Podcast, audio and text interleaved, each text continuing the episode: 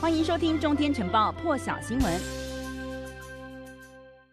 美国国会议员呢搭乘军机访台这个消息一出，昨天大陆方面立刻做出了回应。大陆国防部的发言人谭克非是表示呢，陆方是坚决反对，也强烈的谴责，要正告美方呢立即停止挑衅的行径，也立即停止停止一切导致台海局势紧张升级的破坏性行动。那么谭克非是表示说，这个台湾是大陆领土神圣不可分割的一部分，美方行动粗暴干涉大陆内政，也严重损害。到了大陆领土的主权，严重威胁到台海地区的和平稳定。那么，谭克非也警告这个民党当局呢，不要误判形势，铤而走险哦，否则呢，只会把台湾带入更深重的灾难当中。他也强调说呢，大陆必须统一，也必然统一。任何人呢，都不要低估大陆人民捍卫国家主权还有领土完整的坚强决心。最后，他也强调说呢，这个大陆解放军将会保持高度的戒备状态，采取一切。必要措施，坚决粉碎任何外部势力干涉，还有台独分裂的图谋。另外要来看到的是哦，这个根据美国海军研究协会新闻，最近呢，他们是。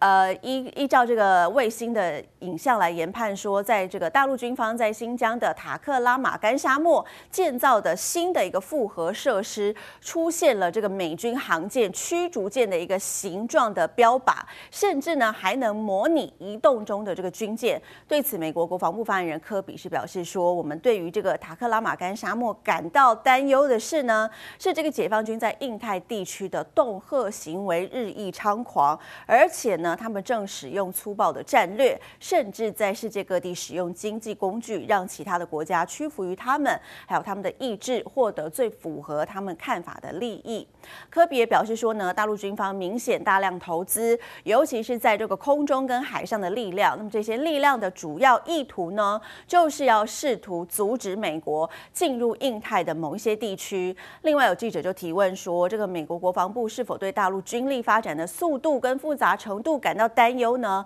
科比也表示说：“是的，当然这一切呢都列在了军力报告当中。美方对大陆军队的各种能力还有持续发展的担忧呢，一直都是透明而且明确的。”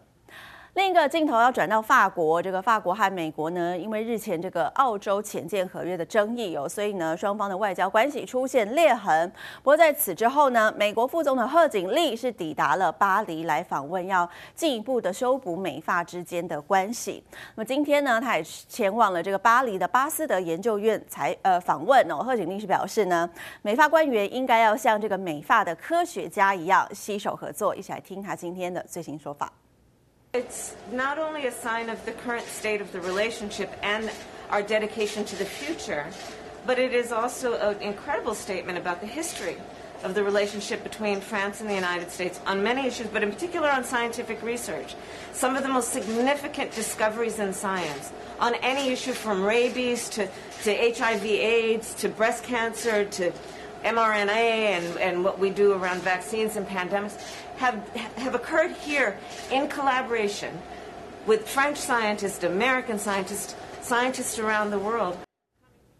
同样也在政坛占有一席之地的女性呢，来看到是这一位菲律宾总统杜特地的长女，她叫萨拉。而身为现任的达沃市市长的萨拉呢，她原本是说她要继续来拼连任的。不过昨天她在网络上头 po 文宣布，她要退出下一届的市长选举。所以外界现在又预期呢，萨拉会在十一月十五号之前，可能就要投入明年菲律宾总统大选的选战。不过这项决定呢，让她的支持者是振奋不已哦。这一则贴文的按赞数呢，短短五个小时之内是冲破了二十二万。菲律宾总统大选呢，将在明年五月登场哦。萨拉多次在民调当中独占鳌头。那么今年十月八号的时候呢，这个总统参选登记截止之前呢，他呢是登记竞选连任下一届的达沃市长。当时呢是跌破各界眼镜哦。那么支持者呢也蛮失望的。结果呢，在昨天下午三点多的时候，萨拉呢就在他的这个 Facebook 上。上头贴文，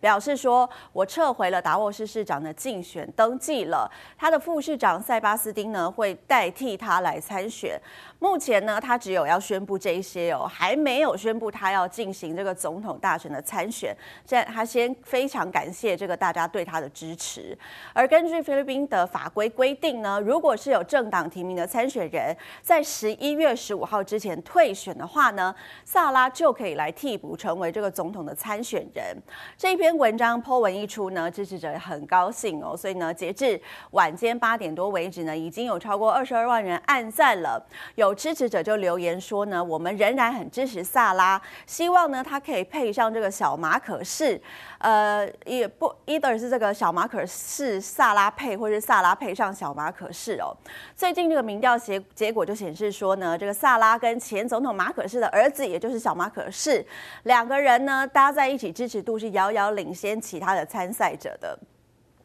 萨拉呢，上个月是原本表态他不参加这个要竞选下一届的总统宝座，不过呢，已经登记参选的小马可是呢，当时就接收了这个萨拉的支持者，所以他的支持率一度是冲上了百分之四十九点三，所以现在外界就认为说呢，两个人如果可以搭档参选正副总统的话，明年大选的赢面呢会是相当大的。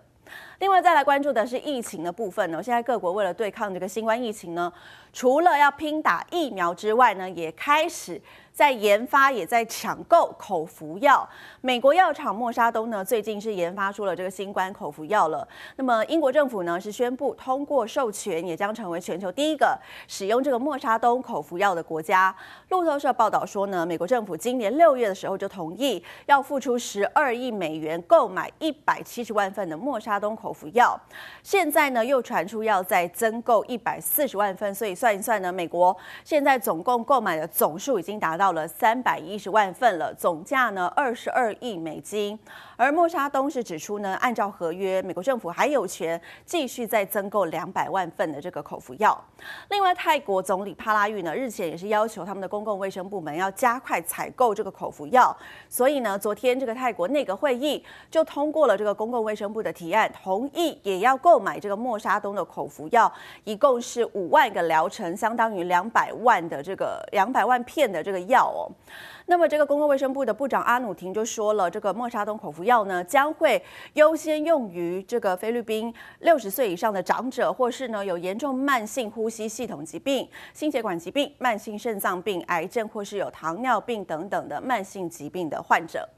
以上就是这一节最新的国际讯息，提供给您。更多精彩国际大事，请上中天 YT 收看完整版，也别忘了订阅、按赞、加分享哦。